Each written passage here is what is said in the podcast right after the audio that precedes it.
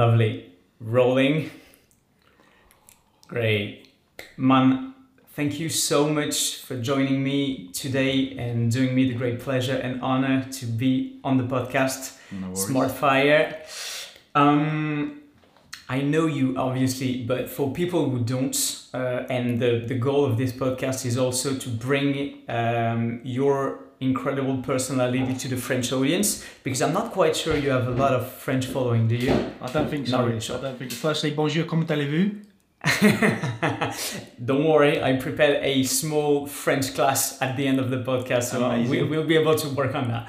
Um, I follow you and I love what you're doing on social media and publicly for um, because I think you're a creative genius for your humanity and transparency and as well for your cheeky and can you say dry sense of humor? yeah, yeah, yeah. we, we, we say something like that in French. Um, I'd, I'd love you to introduce yourself because to me you're such a multi-layer character that I want to see how you unfold it yourself. Amazing. So Amazing. please. Thank, thank you so much for the uh, for the kind words on this Wednesday morning. I uh, I would say I would say if someone were to ask me what I am, I would say a content creator. I went to an induction the other day and, and everyone kind of was asked the question what they do and I didn't really know what to say so I said content creator so everything underneath that un- umbrella in terms of YouTube Instagram member sites websites uh, doing doing a few brand deals here and there with clothing companies and uh,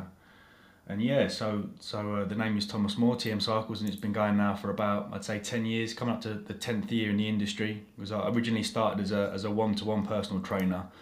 But as you know the, the market is very saturated so I, I shifted online and then uh, was kind of doing seven day weeks. So I was doing my my working in GNC if you remember back in the day when I was selling supplements I do. uh, and then uh, during that time, I was sitting at the back and I had my laptop and I was just creating the brand. And then until the point where I was like, right, I can I can branch off now. I started to create the YouTube and Instagram.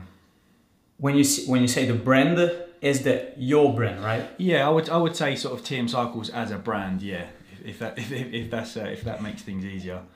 that that that that does that does but it's it's really interesting how I don't know if it's a British thing or a, a, an English speaking thing or in France we have a very hard time to consider ourselves as brands Yeah. as like you know unique perception of things moving in one direction mm. and, and a lot of people would just say oh i'm a youtuber or oh, i'm a, I'm a tiktoker i'm an influencer or something like that Yeah. and whenever somebody asks the, the same question to me i'm like okay where, where shall i start where to, where to begin i i held the camera for a living or it's it's it's always a bit weird but i remember you were doing uh, like three or four years ago you were probably doing some editing as a as a side job Yeah, so I I, I re- I left GNC as a as a videographer. So my title at that point was videographer, like GG is now. So I was Okay. kind of I was managing Instagram posts and and uh, and YouTube content as well as kind of long form stuff for, for Luke Johnson at Shredded by Science. So we had we had the SBS Academy. So it's it's quite nice to look back at that and see that I was the person that edited all of that and. Uh, yeah, it was a big it was a big task, but but back then it would have been straight videography, working sort of five days a week. But then in between, because I was working in London, I thought it would be a great chance to vlog. In, in Shoreditch we worked, so it's a very kind of uh, content creator friendly environment there. So it was fantastic. And then we just started with the vlogs, and it got to the point whereby I think me and Luke both agreed that my my time had come to kind of sort of flee the nest and, and do my own thing and that's what he did he kind of let me go after after doing such a fantastic job at, at giving me the tools and the foundations of business and marketing and uh, advertising so yeah it was at that point where it was like right let's let's jump let's jump into the deep end and do it on our own I remember the the kickoff, the point where you were going to the office every single morning and then coming back and trying to shoot your vlogs not on the side but around that schedule Sure. and then flipped completely to a new life and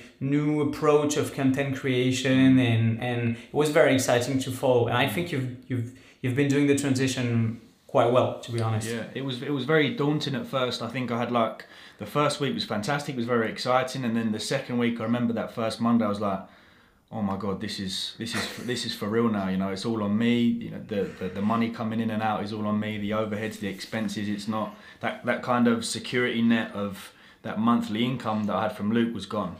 But in turn, you need I needed to look at it that if if he was paying me say fourteen to fifteen hundred pound, that's only say ten more clients paying me hundred pound a month, or 15 or so clients paying me 100 pound a month. So it was just it was it, the it was on me then to kind of step forward and and uh, and get that. I mean, and it and it came you know the first month was fantastic and then it kind of just snowballed.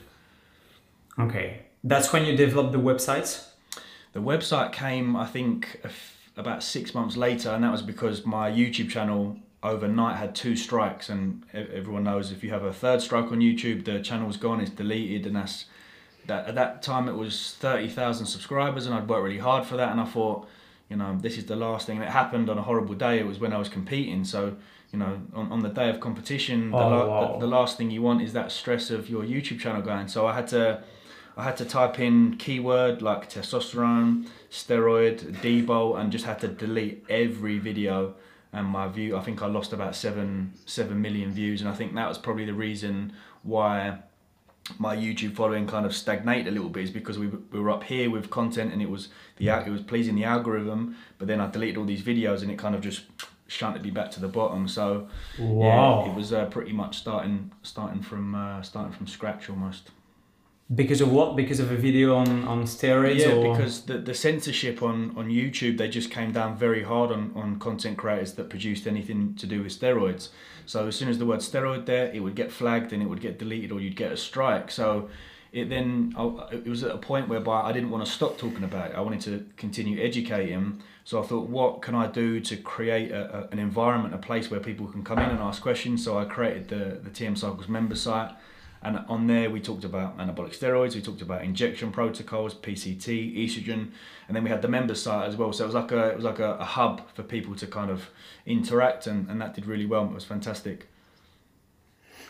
That's very interesting, man, because I've been following quite the same journey. Like I used to be a, a sports journalist, and then I moved into like um, personal training, and then online, and then you know slowly and slowly to content creation. And I began with a strategy a bit similar to what you're doing at this very moment, mm-hmm. which is a daily vlog. And I and I was okay. I have a lot of content and a lot of ideas to put out. Mm-hmm. So let's take advantage of the time I have now without any following, without any audience or any nobody listening to me, and let's create one video a day for like the next 90 days, so three months. Amazing. And I was like, okay, let's start and I did it for like three or four days, and after that I was like, oh damn, what have I got mm. myself into? It's gonna be crazy. And eventually I, I managed to go through the 90 days, but it was an incredible adventure, mm. and um, the the effect didn't get as soon as I was expecting it because it went like May, mm-hmm. and then probably two months afterwards, probably because the algorithm needed to register all that content creation, all that activity. It eventually snowballed, and then my YouTube channel boomed. But that's the first time you do a daily vlog, right? Yeah, this is, is it. So this, yeah, this is for for Vlogmas, which is like a they kind of created Christmas Vlogmas. So it was just about getting a plan in place. I remember toward the end of November, I, I kind of wrote out a few ideas just to have in the bank. So like full day of eating, clothes hauls, reviewing like the festive menu at McDonald's and things like that. And then it was just a case of ensuring that I had a good routine whereby I wake up at 5 a.m. and then I edit the previous day and upload on the same day. And then I just have to be sure to to uh, to film because that inspirate the, the biggest inspiration from vlogging in general came from Casey Neistat. If you, do you remember Casey? And uh, I do. I do. Just such a uh, pr- profound impact on, on me as a content creator and I was absolutely engulfed in, and glued into him as an individual and to his content and and uh, Same. He, he was just for me probably one of the biggest inspirations and uh, you know fair play to him I think he daily vlogged for I mean almost years you know even even when he was flying he'd sit in the airport and he'd yes, upload and yes. this guy's work ethic is a, is a machine so he was a big big inspiration for me yeah have you seen? I remember maybe two or three years ago, a one of his daily vlogs talking about his day to day life, yeah. and the the schedule man was like Crazy, huh? it, it cr- like literally crazy. Like I was sleeping something like four hours a night, Yeah. and I was in my head. th- uh, There was this dichotomy between oh, you have those nerds like being crazy about creating content and creative genius and, and, and so on, and then you have the you know the well-being fitness people that would say not the Arnold part like sleep sleep faster. You know what I mean? Yeah. Like you need you need to sleep your eight or nine hours to be growing and recovering properly and so on. Mm. And I was like in the middle of the trenches and, and, and thinking, what do I do now? Mm. Wh- What's the solution? Like sleep mm. faster, sleep less, sleep more, and be more productive. And how did you handle being such a creative nerd? Because I love the way you create and the ideas you have when you're in front of the camera. And, and you know managing your day-to-day life training Yeah. business and so on it's quite of a challenge It is, and I think for, it's difficult for us to be so hot on content because we have to take into consideration our physique goals, and what comes with our physique goals is sleep, nutrition, and structure.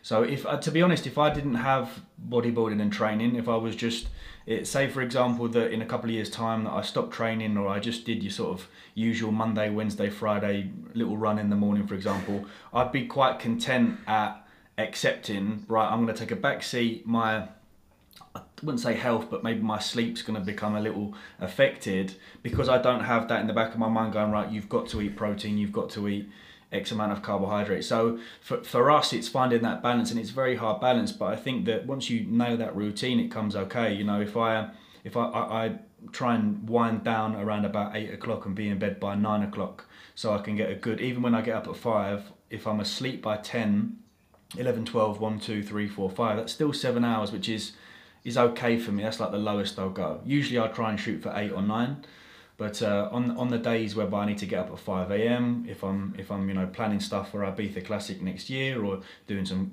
doing some work on the website, for example, I'll just accept that that day I'm doing seven hours. You know, and I can, I, you know, I'm quite good at napping in, in the day. I do a quick 20 minute nap at, at afternoon, which is lovely anyway. But uh, with the, it, with the dog Can you- Nah, the, the dog don't. The dog, the dog's not allowed up here. He stays downstairs. I'm, you'll I'm, do nothing I'm a very, very clean OCD kind of guy. You know, he's that's downstairs. My, my, my room's upstairs.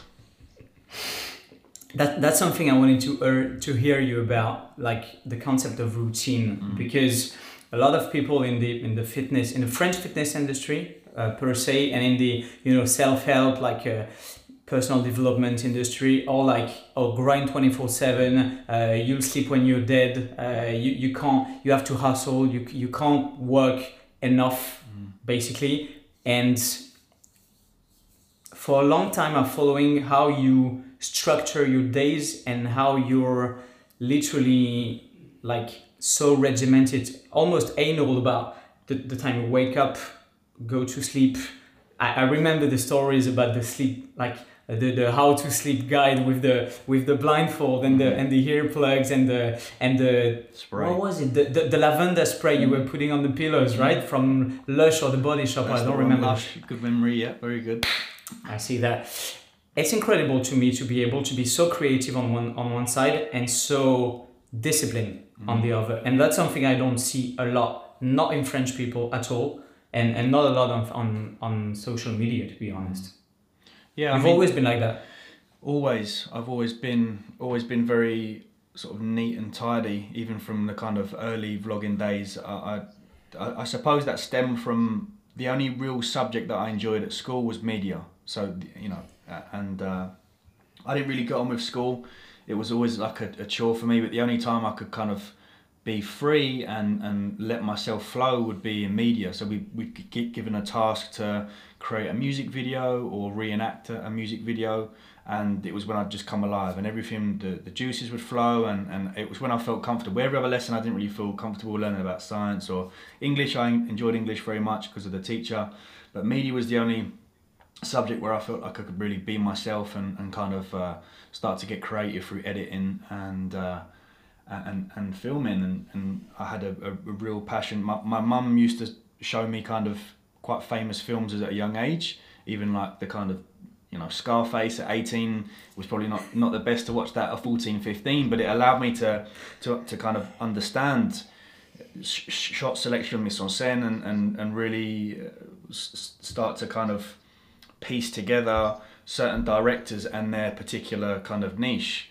You know, so it, it was kind of from, from just from the early age of being incredibly excited about about new new films and and uh, and TV series as well, like Sopranos and some of some of uh, some of the shots recently in Narcos was just uh, it's just incredible. You know, I'll, I'll, sit there on Netflix and rewind it, and then I'll try and reenact reenact that in a vlog. And it may just be one scene, but it's one scene where people go, you know, he's really taken time to make sure that he's he's angled that really well. So, yeah, I'd say it's been there from an early age, and I think from from a kind of from the other side, it, it, it a lot of the influences stems from like female influencers because you know, if you pull up like quite a famous female Instagram's profile page, it's very clean, very sharp. And then that in turn, if you're a company, you know, me and you work for a clothing company and we looked at a, a female's page and it was like very sharp, very clean, as opposed to someone different pictures, lighting here and there, we choose this person. So from a from a business point of view, ensuring that that first swipe on an Instagram page that a company comes to me and, and looks and goes, yeah, you're the person it also helps. So yeah, it's a kind of it's it's a mixed match of both. Okay, and and and regarding your daily routine, you feel like the fact that you are able to to do everything almost the same on every day helps you with content creation and helps you being in, in that flow state and, and being creative yeah definitely I, I would say I'm, I'm i'm trying to get better at being sort of slightly more sort of sporadic in the sense that if someone would, if someone to call me and said, "Do you want to go for a drink?" I say yeah. But whereas before, because I was bodybuilding off season, on season, I, I, wasn't I wasn't the best person for that. But now, if the boys say, "Do you want to go out tonight?" I say yeah, sure, because I've got the majority of my work done in the morning. So, you know, for me to to, to go out and grab some food is absolutely fine. I think bodybuilding had quite a a negative effect on, on social life, which we all understand. You know, it's a it comes part and parcel of the job, and you have to accept it at that time. But since stepping away from the stage and my ability just to kind of reach out to more people has helped helped, helped massively with my head. Mental health is is, is in, a, in a much better position. So there's there's definitely structure to my day, but I wouldn't say it's as structured or anal as it was when I was when I was bodybuilding. It's very interesting because I, I did I did a similar podcast with Josh uh, which is one of your best friend, I guess, and and you and him seem to have come from this place of being very structured and very organized and very regimented and then trying to learn how to flow through yeah. life and social circles and so on and i've been on the exact opposite journey like i, I always have been this like very social animal very mm. disorganized but you know riding the wave and so on and now that i want to get more professional mm. because i feel like I, I can only get so much done by just being myself i need to you know step up now i rented a desk now i moved to another country now i'm, I'm, I'm like rebuilding my life around my goals Amazing. but I'm, I'm, I'm following the exact opposite journey and and i feel that the, the difference in personality is that uh, you and Josh, for instance, even if you're not, of course, the same person, but mm. the, the personality traits that you display are a very strong asset to yeah. that game. I mean, but then, for me, it's, it's almost coming back round full circle because when I was 16, 17, 18, it was, it was, you know, it was a little wild. So it came to the, that's the whole the whole question when it comes down to what, when, or why did you start taking anabolic steroids? It was like, well, I'm, I'm replacing one kind of drug for another. So in my sort of twi- twisted moral mindset, I was like, well, doesn't really matter too much. So I, I definitely, I haven't been organised and structured. You know, it was only until when I probably became self-employed where I was like, I need to have some structure because I, ne- I never planned. I never. I didn't. I don't really. Even to this day, I don't work very well with timetables and schedules. I, I really don't. I just think you know, I, I have a rough kind of estimate of what I want to get done in my head, and then I, I, work better like that. But the whole kind of following a plan or, or planning, I'm, I'm still to this day, I'm trying to get be- better at doing it. But yeah, I've come around full circle in the sense that this middle chunk of, uh, you know, this middle portion of my life that was dedicated to bodybuilding was recluse. It was, you know, very, uh, I was in almost backed into a corner. Whereas now it feels nice to, to flow again. So, you know, it's not necessarily learning new things. It's just it's just sort of picking up where, where I left off when I was kind of 18, 19, 20. And now it's bringing more into your life instead of just making your life Yeah, revolve around bodybuilding, of right? course, of course, Incredible. of course. So nowadays, what's a, a day in the life of TM Cycles like? Yeah. Like the typical, if, if there's a typical day, because like two or three months ago, I, I, I wouldn't be able to say, oh, my typical day looks like blah, blah, blah, because every single day was actually Mm. totally different, which is which is not ideal for productivity and, and content creation. But what's Sure. yours? But, um, but I mean, mine, mine it di- does differ from day to day because it could be a case of like I'm going into London tomorrow to go and meet a guy about an app.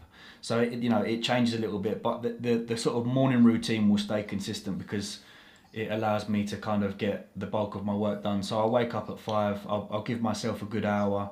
You know, I think people that say I'll wake up at five and on the computer by five fifteen doesn't work like that. You know, just give yourself a good hour some it's cold at the moment so I'm, I'm, I'm, laying in bed for a bit but then I'll, I'll stretch I'll do some meditation.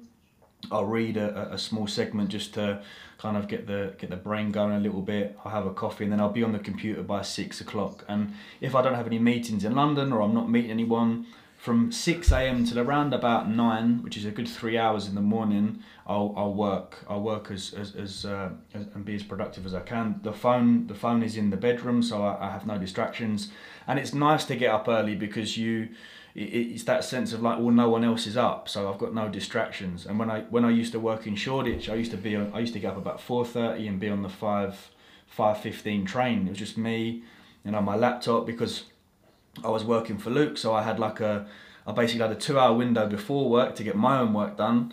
Then I'd get in the office and do his and then I'd have an hour at lunch so I'd do my work then I'd do his and then on the way home I'd do my work again. So that kind of just plotting a couple hours here and there has always stayed consistent but that morning portion will always stay the same. I'll, I'll aim to be in the gym at about 10 10 a.m and uh, the majority of the time I'll train fasted so no food.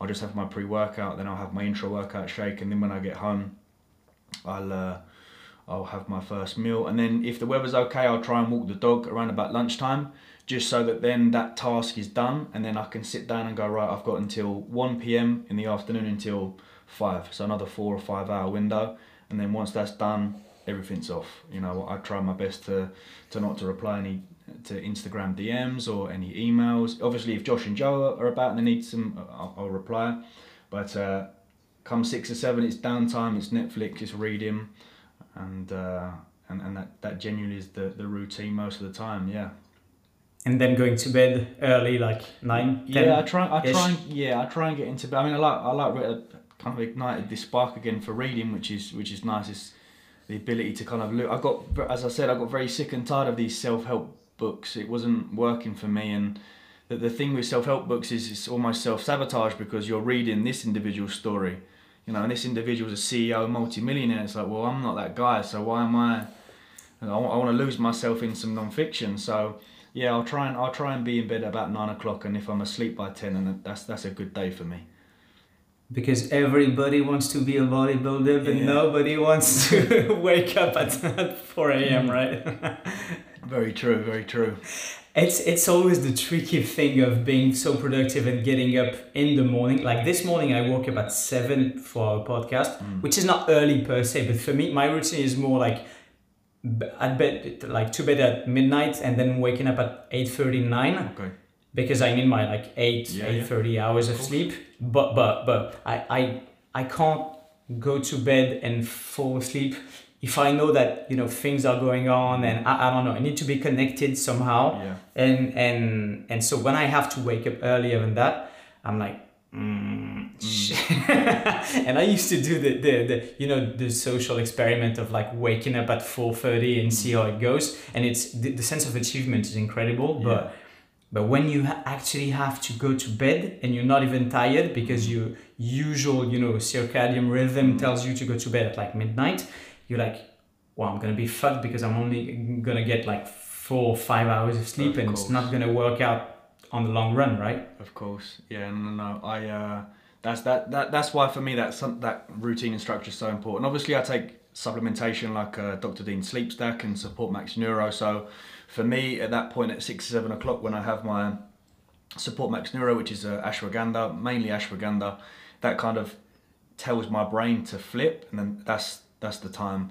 But the, these those particular supplements are, are odd because sometimes I'll take them, and if I'm still in the mindset whereby I'm working, it will just elevate that. You know, there, there was times whereby I'd, I'd be ready for bed, but I'd take a scoop or like have some 5-HTP and I'd, I'd jump on the Xbox because my brain's ticking. I'm like fucking, you know, getting headshot and sniping guys. I'm like, oh shit, I need to be the opposite. So you have to be careful with those supplements sometimes because it works on what sort of wave you're on at that, at that time. But for me, the majority of the time at that 7 p.m. meal, I have my support max and I'm cooking as well. It's nice to cook and put some music on, and, and then that, that that's like the the sign that my body's like right now's the chill time. Do you feel that being single is actually easier for self-structuring the, your day-to-day life and being able to get all your your your daily life around your goals and the way you want to do things? Not, not the things gets in the way, not not quite as easily, right? Mm, yeah, that, that that's definitely one kind of pro to it. But I've I've always felt I've always felt better, probably psychologically more comfortable in a relationship. I would say I'm a relationship kind of person. I feel like I feel like that once that particular element is gone, I'm a little bit kind of too free, and I and I quite like to have that individual there to, to kind of almost keep me keep me grounded. But but in in the other sense, it's like well for example, if I did want to stay on the computer until 7 p.m., I don't really have too much to worry about. And I, I, I fell prey to kind of, when in a relationship, ignoring that element of, of downtime, you know, and, and that ultimately kind of had, had its effect. So there's definitely pros and there's definitely cons. I think being single and, and adopting this monster mindset that you hear Jordan Peterson talk about, you can probably do that. But it's very hard in, in modern day and age, in, in especially in a relationship, to become this monster because ultimately it's like, well, where's my time? Do you know? So yeah, there's definitely pros and cons. Like I said, I, I think I, I probably do cope a little better to have someone there just to talk to. But that's why we've got our friends. You know, I speak to, to Joe and I speak to a, a, a load of my other boys and and it, and it kind of helps. But yeah, it definitely has its pros and it definitely has its cons as well. This concept, uh, this Jordan Peterson concept of monster is mm. so interesting, but I think a lot of guys, especially, get it wrong because they see the, the monster as a physical, you know, shield yeah. body envelope concept. And the way you've been translating it right now mm. is more um, um, a mental game and a, and a personal achievement monster kind of mm. thing, right? Of course, yeah. It's not. It's not a case of just, just, just turning into this very uh, narcissistic, arrogant type individual and, and kind of ignoring everything around you. It's not. It's not that particular monster. It's being, the the monster is almost being contained within you, but being so fucking productive within that particular time. So, you know, I, I don't think. I think a lot of people kind of took on board what Jordan Peterson meant and was like, right everyone around me can fuck off, friends, relationships, I'm just gonna go crazy. And it's like, well, you still need to work and have that balance. It, it, it's more so being a monster within your times where you're most productive. You know, because you still need sleep, you still need to eat, you still need to exercise, you still need to socialize, because you could probably only become, uh, uh, you probably only turn into that particular monster and it will last a few weeks because you get to the end of the month, you're like, oh, I need to go and see someone now, you know, I need some I need some physical interaction. You know, I'm a, I'm, I'm a social individual, so it's definitely about not kind of getting that particular concept misconstrued and, and, and understanding what you know because and also you need to be a monster within your field. It's not a case of you know if if if if you're an online coach and all you want is 20 additional clients, you don't really need to be that much of a monster. You just need to understand your demographic audience and just be smart you know you don't need to you don't need to close yourself off to the world for 20 clients but then if you're aspiring to be the next Elon Musk or, then maybe that needs that does need to happen Elon Mosquito mm. Speak, speaking of closing yourself to the word um, I, I've, I've gone through a phase of like kind of a burnout mm. during this summer I was doing my my last like a uh, summer shredding kind of thing, like a, a cut for you know achieving a new physique and so on. Yeah. And I and I burnt out completely around work and and social pressure and all the goals I had in place in my life. And then I saw your social experiment about going cold turkey, about unfollowing everybody. So I wanted to hear how you dealt with the concept of per se closing yourself to the world because a, a lot of people when I did that, and I explained why I was doing that because I wanted no distraction and I, I needed like deep down to focus. It was very selfish, but refocus on myself and being able to save the boat be, before, you know, eventually drowning. And I was like, okay, let, let's let's cut off from this world and let's put, you know, curtains and see nothing else than what I need to do, my family, my girlfriend, and so on. And a lot of people actually got crazy mad at me in the sense that a lot of mm, friends of mine are like content creators as well, and they were like, "Oh, so you don't follow my content anymore? So you don't want to, you know, you don't want to be friends anymore. You don't want to, you don't want to know how I'm doing or what I'm doing for a living or or how is my day to day life going, you know? So okay, so you're not interested in me anymore." And and a lot of people actually got like, you know, kind of passive aggressive towards me. Mm-hmm. It was very very strange, and I've seen you you've you've you've re begun to follow people on Instagram. Yeah. So I wanted to know how you dealt with the reactions and if you had a. Mm. I actually had a, a second account for like very close friends and family Mm-hmm. because I needed to follow their journey and see what they were about. Sure. But how, how did you deal with that? I mean, I, I never really followed a huge amount of people anyway. It, I, I, I- I've all, I only, you know, I think it was about max 20, 25 people, and they were the only people that I kind of drew inspiration from, and I followed them for their work. But I never really got. I did. There was a couple of questions, or there's a couple of comments on YouTube, like how how arrogant do you have to be? Like, you think you're so special because you don't follow anyone? It's like, well, yeah. no, I'm just sort of putting my mental health first because I got into a position where I was comparing myself to everyone. Like you, your burnout phase was very similar to mine. I went to I went to Marbella a couple of times, and during that time, I just I came up. Well, the second time I went to Marbella, I came off social media completely. So I just deactivated my account, and it was seven of the nicest days of my life. It felt like I, I was an actual human. You know, the, uh, the the first day was a bit weird because I'd sit down to dinner and I kind of pull my phone out to take a picture, and it's like, oh yeah, shit, I'm not logged in. So it was just nice to enjoy the presence of someone else without having to to to feel like you had this uh, this pressure to to show people what you're doing. But yeah, I mean, it was only a couple of responses about you know why would you unfollow, and I, I had good reason. I, I- said I'm, I'm just comparing myself. Obviously, my my contest prep this year was fantastic because I had Josh and Joe, but equally two incredible physiques, both both professional bodybuilders. You know, both a lot bigger than I am. So it's very easy to fall into that trap of just looking at them and going, especially if I'm having a bad day. You know, so I'm looking at them thinking, why don't my arms look like that, or why don't I look conditioned as Joe, Josh? So I just completely unfollowed them, and I said to them, look, no hard, and they're like, I don't care, you know, like, and and Sure. I still- your I still- closest friends always Of always course, of understand, right? course. Yeah. and I still follow people. Like just because I don't follow anyone, I still follow the trends. I'm still checking in on people. They sort of weirdly get off on that because they're like, oh, you're looking at my stories. I'm like, well, yeah, I am.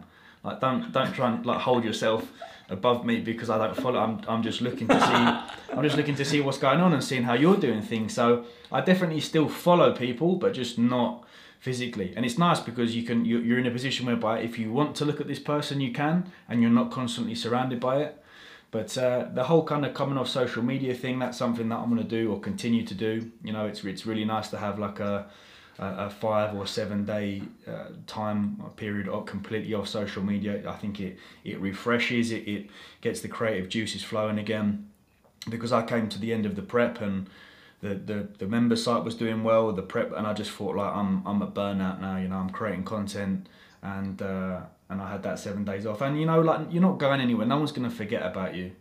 You know no no, no one's gonna forget about yourself and you're always gonna be there. If not it creates more hype. You know oh my god where's where's Tom where's Tom where's Tom gone I remember the, the, the Josh story saying that's your weekly reminder message that Yeah. that that Tom is actually doing all right and is not dead in, Mm. or in Peru or the, killing Yeah, himself with ayahuasca. I don't know.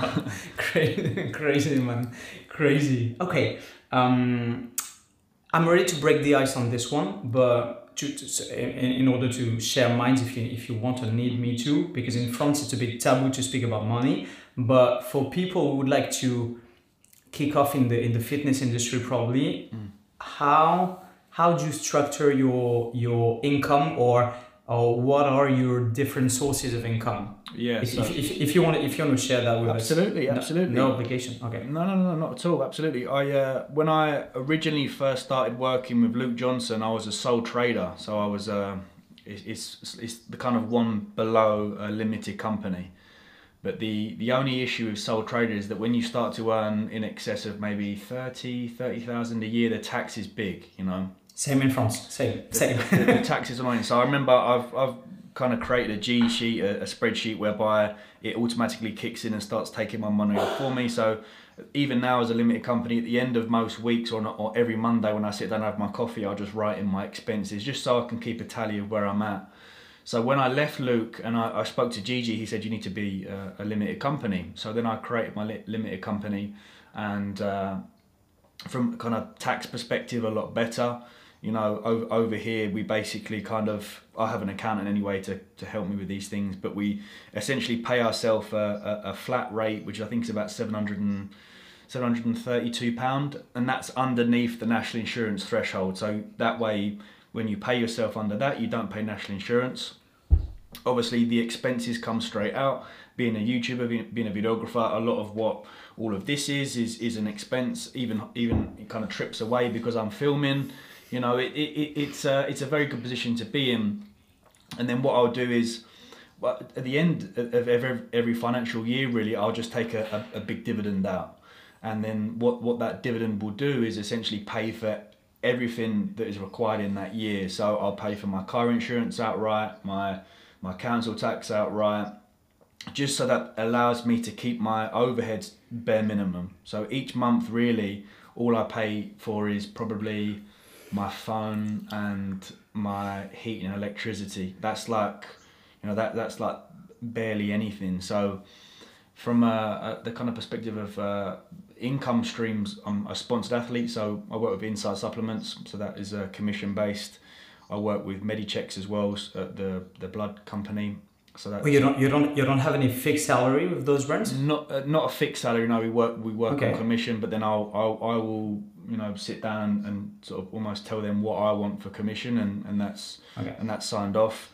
And then we have the the members site and we which is now which is going which is going crazy now. Yeah, so that was turned into the vault because we're opening up the new Flow website next year. We, you know we we have batch content of like 200 videos, so no no new content is going out there. It's just for for obviously current members to access it, and then new people is just a one-off fee, which is you know from a from a passive income perspective, it's crazy. Yeah, I mean just this this comes in, I click a button and they're in and then we have online coaching as well. But the online coaching model is more so I'll have blocks. So three times a year I'll have an intake as opposed to keeping my doors constantly open just because yep. I work better with you know, I've got two phones, one phone for coaching, one phone for personal.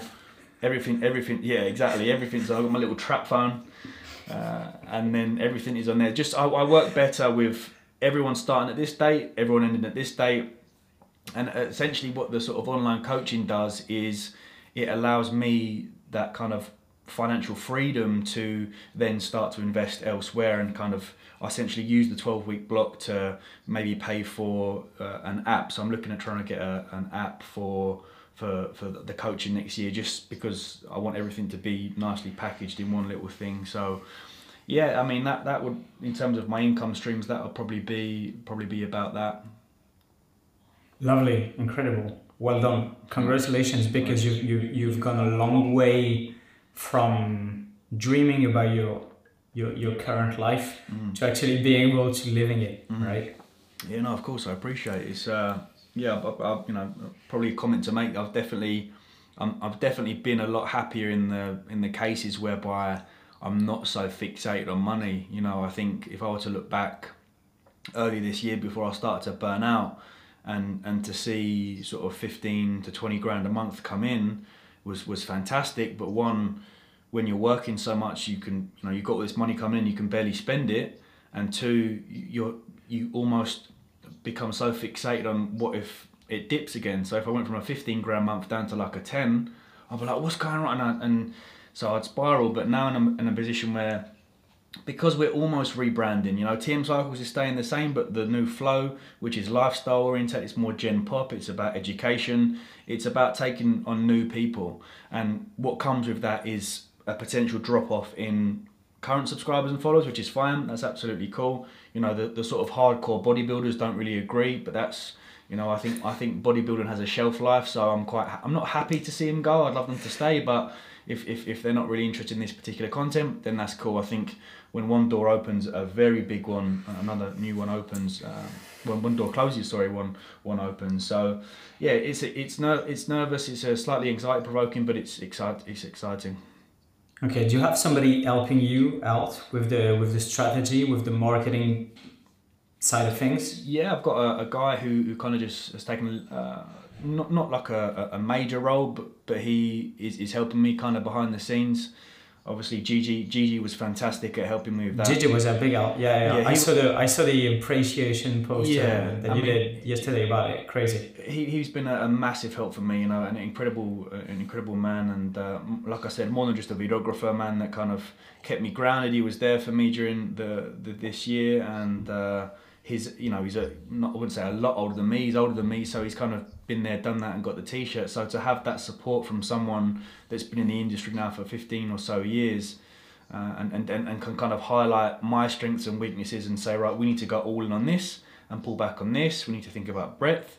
Uh, he, he's been brilliant. So yeah there's, there's a couple of people behind the scenes but uh, you know I'm very uh, a little bit stubborn. You know I've got my own way of doing things and uh, which is probably my downfall but I think next year when we go into 2022 and potentially look at the app and opening more more things up, it's definitely going to be a situation of outsourcing more. Not easy, right? To not, let go. Not, not, easy, no, because it's your baby. You know, it's, I don't want people editing my. Stuff I want to edit it. So, you know, even like the me, Josh, and Joe are doing a podcast at the moment, and uh, we go each week. We go to a studio in London, and we've got cameras and you you have the opportunity to pay to edit it, but I'm like, no, I'll edit this. You know, leave leave, leave, leave it to me. I don't want anyone touching this this work. This is my work. So, yeah, it's, it's cool.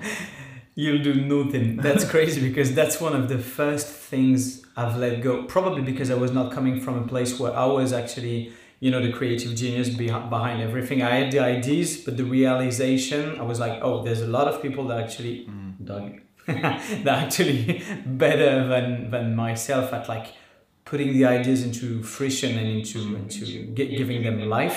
So I was like, okay, I, I need more time to create and, and develop and grow my business. So if I can shoot the videos and then give it to somebody else yeah. and then ch- check that the vision is on yeah. par with what I want to create, it's fine for me. Of course, you just need to be. You just need to have your head screwed on and understand because it's, it's tricky. We're in, we're in the world now where everyone's self-proclaimed analyst or marketing expert or guru, and you know a lot of nine times out of ten it's just bullshit, and you can see straight through that. And someone that's been in the industry for ten years, I can see the good from the bad. So I think it's.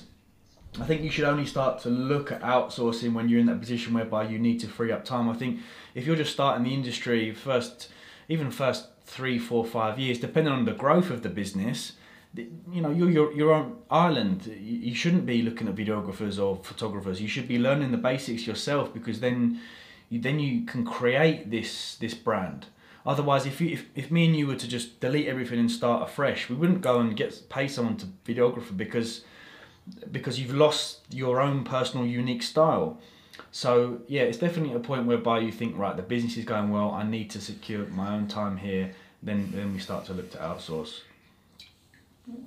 Tom, there's a, there's an important question I want to ask you, um, and that I've been I've been actually asking the question to a lot of like you know big fitness influencers and, and bodybuilders and so on about steroids, right? Yeah. I'd like to know if you think that you'd be at the exact same place where you at at the moment without them because a lot of a lot of guys that I've met in this industry would actually tell you oh no you don't need steroids to be famous or you don't need steroids to to feel you know um, legitimate mm. or to feel that you've made it or to feel like mm. you can open your mouth and speak about this and this and that mm.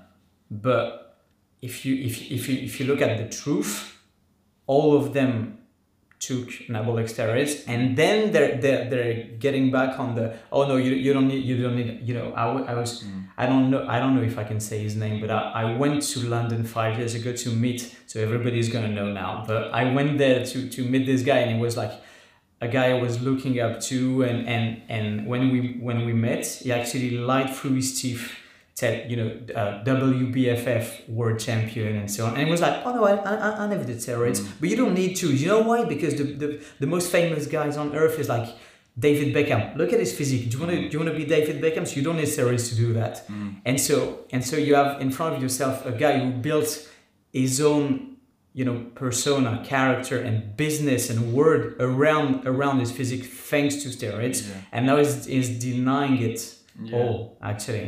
But the What's what's your take on it? a lot of the the kind the way that the fitness industry is moving now is that a lot of the people that were taking anabolic steroids they sat on the back fence and they waited for individuals like myself to to to see the effects from from audience. So when i first started 10 years ago working in gnc I, I, I couldn't care less you know. I wanted to create content and say look because i was searching for it myself you know. Testosterone nothing about was apart from fucking rich piana and you don't really want to take anabolic steroid advice from from rich god bless him but I was like, let me create some content surrounding testosterone and my journey, you know. And, and to begin with, it didn't, it wasn't received very well. What you're doing for the sport is bad. You shouldn't be talking about this openly. You know, this uh, you, you're gonna be, you're gonna jeopardize future jobs, for example. So I was like, well, I, I don't feel like that. I'm coming from an educational perspective. I think it's gonna be gonna be okay. Then, as the years started to to kind of clock clock up, the, the, the response from the audience members about steroids was positive. This is good, education. And then all of a sudden, the big guys, oh, I'm taking steroids. Oh, yeah, no. It's like, well, you've, on- you've sat back, you've sat on the fence, you haven't said anything because you were too scared because of the, you know, the, the potential knock-on effects. And now a lot of these guys are being open about it. But you've got to look, some of the guys that are open about anabolic steroids now denied it back then, but were very, very obviously taking anabolics you know and i know those guys and they don't sit them and, and that's why i don't want to you know coerce with them. I don't want to i don't want to be i don't want to be friends with them because ultimately they they built an audience on you know being deceitful. And uh, there's a lot of there's a lot of guys in the industry. But to answer your question do you think i needed steroids to be where i am today? No, but then you know I wouldn't have created the sort of th- the first thirty thousand, and I wouldn't have been able to create the members site. So you know, if I was going into the fitness industry now, fresh, it would be very, very different. You know, it would probably be down the sort of Joe Wicks, you know, healthy in different recipes kind of, but that particular market's very saturated and that would really require me to, to be something special and to, you know, to really overemphasize my, my, um, my, my individual unique kind of uh, style. But yeah, it's, it's a tricky one because without the steroids, who knows? Who knows where I'd be? Who knows where I'd be?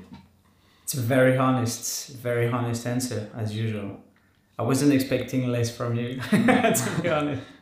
Um, speaking of that, I, you know, I've been working with Gymshark as a, as a Gymshark athlete, Yeah, stamp of nice. appreciation since 2017 now. Wow. And in the back of my head at the beginning, now I couldn't care less, but at the beginning I was like looking at the athletes Mhm. because it was this very, you know, close Yeah. and, and exclusive club. Like I was one of the first French athletes, and I w- I'm not even an athlete, so even the word sounds so much of an imposter syndrome in my in, in my mouth. But I was like, God, look look at all those guys. Everybody's on gear. Mm. Like literally, Mm. back in 2017, it was it was the norm, Mm. like the new norm of social media, and I was like, what am I doing here? Mm. Like.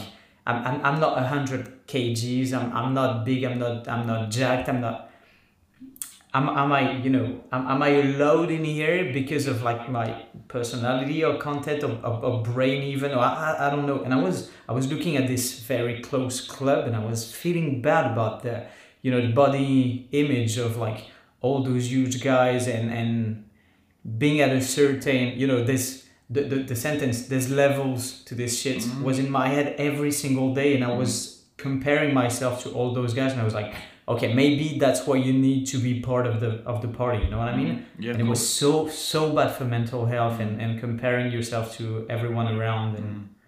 Yeah, I mean, I because I'm I'm getting a lot of that now. Is that oh, you know, you've changed, and I'm like, well, you know, people can change their. You, you never change your opinion on something in your life. Why why are you kind of demonizing me for that? But back in the day, I think what Gymshark represented was wasn't something that really sat with me very well. But this this kind of new new lease of life that Gymshark's injected into their company, I think is fantastic. You know, I've been going up to the Gymshark Lift Club and speaking to like of George and Johnny Johnny Hammond, who's fantastic little boxer. Uh, you know, it's a really nice, homely, family environment. I think the, the, the way that the brand's changed is, is for the better. And uh, fantastic to see that they're opening up a flagship store down in London. So hopefully we can all go to that. And I just think, I mean, the clothes are, are much better than they used to. I didn't really like the old kind of style of clothing. I thought they didn't uh, didn't really know what it was uh, at that time. But then, yeah, this this particular new style I really enjoy. So yeah, I think it's a fantastic brand and, and really nice people. And I think the new the new kind of generation of people working for Gymshark are current, they're fresh, they're unique. So yeah, it's a, it's a fantastic brand and an overall really nice kind of environment to be in. Totally agree. Is your camera still rolling? Yeah, yeah, still for 44 still, minutes. Okay. Yeah, no, all good, all good. Okay, great. Um, yeah, I definitely, I definitely think things have evolved because it used to be this very exclusive club where you could only work with the brand if you were mm. quote unquote an athlete, and now I, I'm not even sure you're like considered by the brand as an athlete are you? Um, you're just working it on and off right? Yeah just just the moment george reached out a, a while back and said do you want to come? Because we trained with ryan terry for his uh, arnold's I, I, I remember which is just like that was great. crazy. Yeah, it was, that was I crazy. It, it, was it was mad because uh, i think it was more exciting for josh and joe because they're both physique athletes. So you know but for me it was nice to still kind of go along. And obviously mr chris bumstead is, is a big gymshark guy now which is which is crazy. I'm, I'm, I'm hoping that he can come over here soon because it was originally a couple of years ago before COVID hit, um, Chris said he's going to come to London. So I, I just reached out to him and messaged and said, you know, if you're coming to London, I'm happy to kind of be your taxi man and I'll take you to Nando's.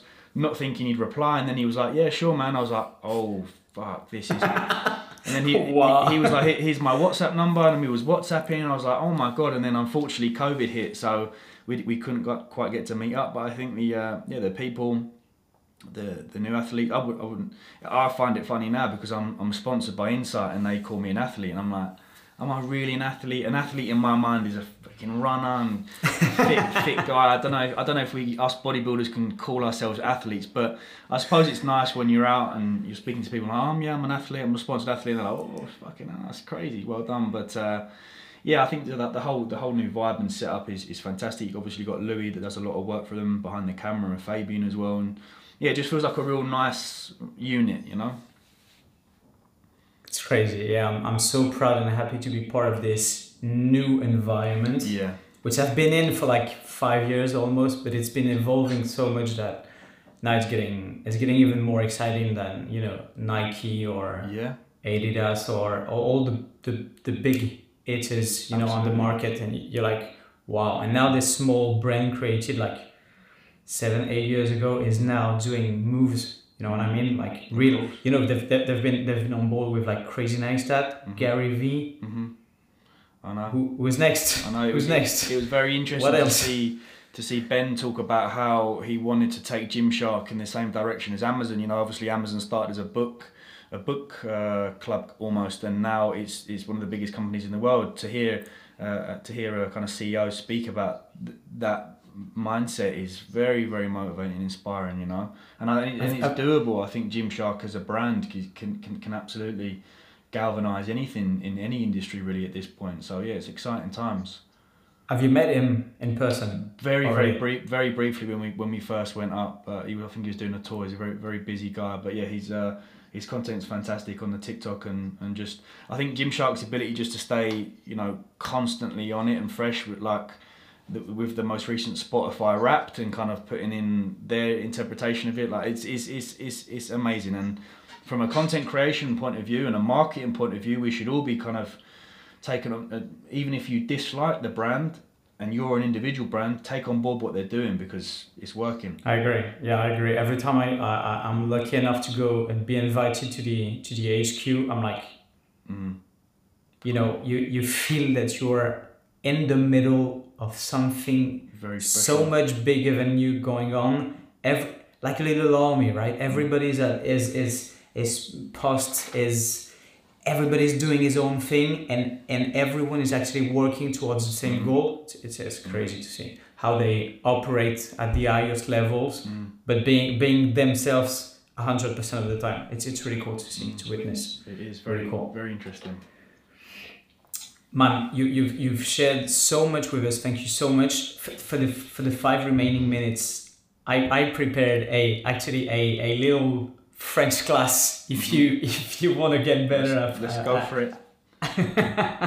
so I was like, what could I teach to Thomas in French that is gonna need for sure if he, if he meets somebody, mm-hmm. I don't know, French girl who, who comes to France for a, for a world tour or next year or whatever. So I prepared a sentence a day for the seven days of the week. Nice. So fir- first day, Monday obviously, is is this bench free because Monday is International Bench Press Day, right? okay. So, so you, you would go in French. Uh, Ce banc est libre. So boy, why don't you send send send me the uh, send me that list on Instagram now? Because then I I do better when I visually read it. You know, Okay, I'll, I'll send it to you. that's better. Um, I wasn't I wasn't very good at French at school. I prefer, but I didn't even get to do Spanish. My my family is Spanish, so it's but, but you actually learn Spanish, uh, French at school? yeah. We did French, yeah. We, Okay. We we did French at school. There you go. For how many years? Uh, for I think it was only a couple of years. What did you send it on? Skype or Instagram? Oh, there we go. Is this bench free? Instagram, there you go. Oh, okay. I thought you was gonna send it to me in French. Did you send it through in French or is that English? Oh, no, no, I didn't write I- them down in French. Okay, okay, I, I'm gonna, I'm gonna. This is bench free. Ce banc est libre. Uh, so give me a minute. That's alright. Euh, pourquoi tu fais Seps- non, non, ouais. Ah. Squat. Um, five kilos chicken breast. Um,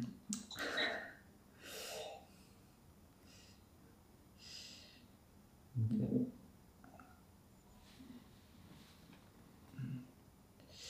That's Wednesday done. Uh,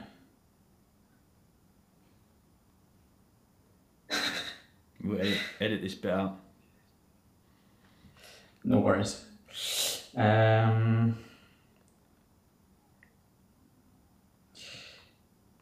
Saturday.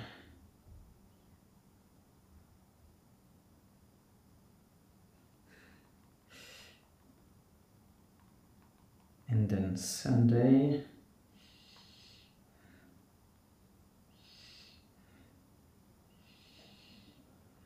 There you go. So, tac, copy, um, paste, tac, tac. Okay, so now you have the translations. Ah, go. So that Amazing. so M- Monday is is this bench free? C'est bon et libre. Ce banc est libre. C'est bon oh, Or, et libre. or, or est-ce que ce banc est libre? Like it's a question. I forgot the question yeah. Est-ce que c'est yeah is yeah of course yeah. Est-ce que c'est bon et libre? That's great. Okay, Tuesday. Why are you curling in my squat rack? This is. This is a this is a tough French lesson. Yeah, it is. It's not easy, but I, I know you were always up for a challenge, right? Oui. Pourquoi tu fais les biceps dans mon rack à squat? Exactly. Pourquoi tu fais les biceps dans mon rack à squat? Yeah. See, I just need a little bit of practice in in flowing, but yeah, okay. the, the flow state is going to come quick. Mhm. Don't worry. Wednesday, uh, can I get five kilos of chicken breast, please? Go for it. Je voudrais. What's five? Cinq? No. Cinq. Yeah, sorry, I wrote it and uh, with uh, with figure, not letters. Je voudrais 5 kilos. Je voudrais 5 kilos de blanc de poulet. S'il vous... SVP is the, the short version of s'il vous plaît, please. S'il vous, s'il vous plaît. S'il vous plaît. S'il vous plaît. Je voudrais 5 kilos de blanc de poulet, s'il vous plaît. Amazing. It's such a beautiful language. Amazing. No, no, it's, no, it's not. But it's not easy. It's not beautiful. I think it, I think it's I, I think it's a good language. I, man. I, I, I appreciate a lot of English speaking people actually look up to French language and French culture, Mm. but but very few English speaking people actually practice and, and, and speak French, right? Mm. When you go to London, nobody speaks French. No. And when, well, well, when you go to Paris, very few people actually speak English, to be Yeah. honest. But okay, I see. Uh, first day, hold my beer. How, how do I say this one? Go on. Tiens-moi ma bière. Tiens-moi ma bière. Tiens-moi ma bière. Yeah, I'm, I'm going out on Saturday. I'll, I'll say this one. Tiens-moi ma bière. Tiens-moi ma bière. Great. Friday, do you live with your parents? Go on, you go first. Tu, tu, tu vis chez tes parents? Tu vis. How do you say ch- chez? Chez? Chez. Chez. Oh, chez. Chez. Ah, chez. Tu Chez. vis, tu vis chez tes parents? Not like the ceviche, but like not the ch. The tongue doesn't go t, but chez. Chez. Chez. Chez. Chez. Exactly. Tu vis chez tes parents? Tu vis chez tes parents? Exactly. That's great. Saturday, man. What? 10 pounds or 10 quids? You would say 10 quids, right? Yeah, In- in DC ten pound, ten quid. Yeah. In DC, 10. 10 pounds for a bottle of water. Uh, water. did you say water? I think it's water? twelve euros now. It's If crazy. it's, 15, it's 15 now. so in French, you would go, Quoi? 10 euros pour une bouteille d'eau? Quoi? What's ten? Dix. 10. 10 euros. 10 euros. 10 euros. Quoi? Dix euros pour un. How do you say the last bit? Une, bou- une bouteille? Une bouteille. Like, como una botella en español. Ah, uh, Une, une bouteille. un, un botella. 10 euros pour une bouteille d'eau? That's a hard one. We'll, I'll start. I'll Yeah, it's not easy. It's, not, it's, a, it's not easy. You don't need water to, to, to, to, to be alive. so don't worry. And not in this season, at least. and then Sunday, uh, do you have any table available outside? That's easy. Vous, vous avez un table en terrasse? Un terrasse? Vous avez une table, vous avez une table en terrasse? Wow. Un table en terrasse. It's weird because I'm en trying to speak like Espanol and then I'm like, oh shit, it's French. this is great. I'm actually going to start this and start learning this on a daily basis. This is good for my head. Man, you've been doing so good. Congratulations. Well done. And, and, to Uh, your, and to yourself as well, it's fantastic to see your progression. It's, it's incredible. It's nice to, to tap into people and, and use them as inspiration as well. So well done. Well done to the both of us. Money.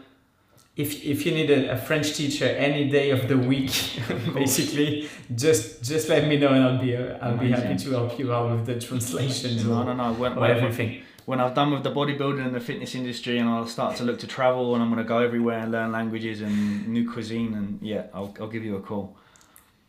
That's great, man. Thank you so so much for for doing me the the great honor and the great pleasure to being on board on the podcast today. No worries. I loved our conversation and the insights you gave us. It was very very valuable, mm-hmm. really. Thank you so much. Thank you so much. Take care. And then, shall we? Thank you. Good night. Thank you, good night. Much love. Much love. That's good. Yeah, well. Thanks a lot, man. Thank you.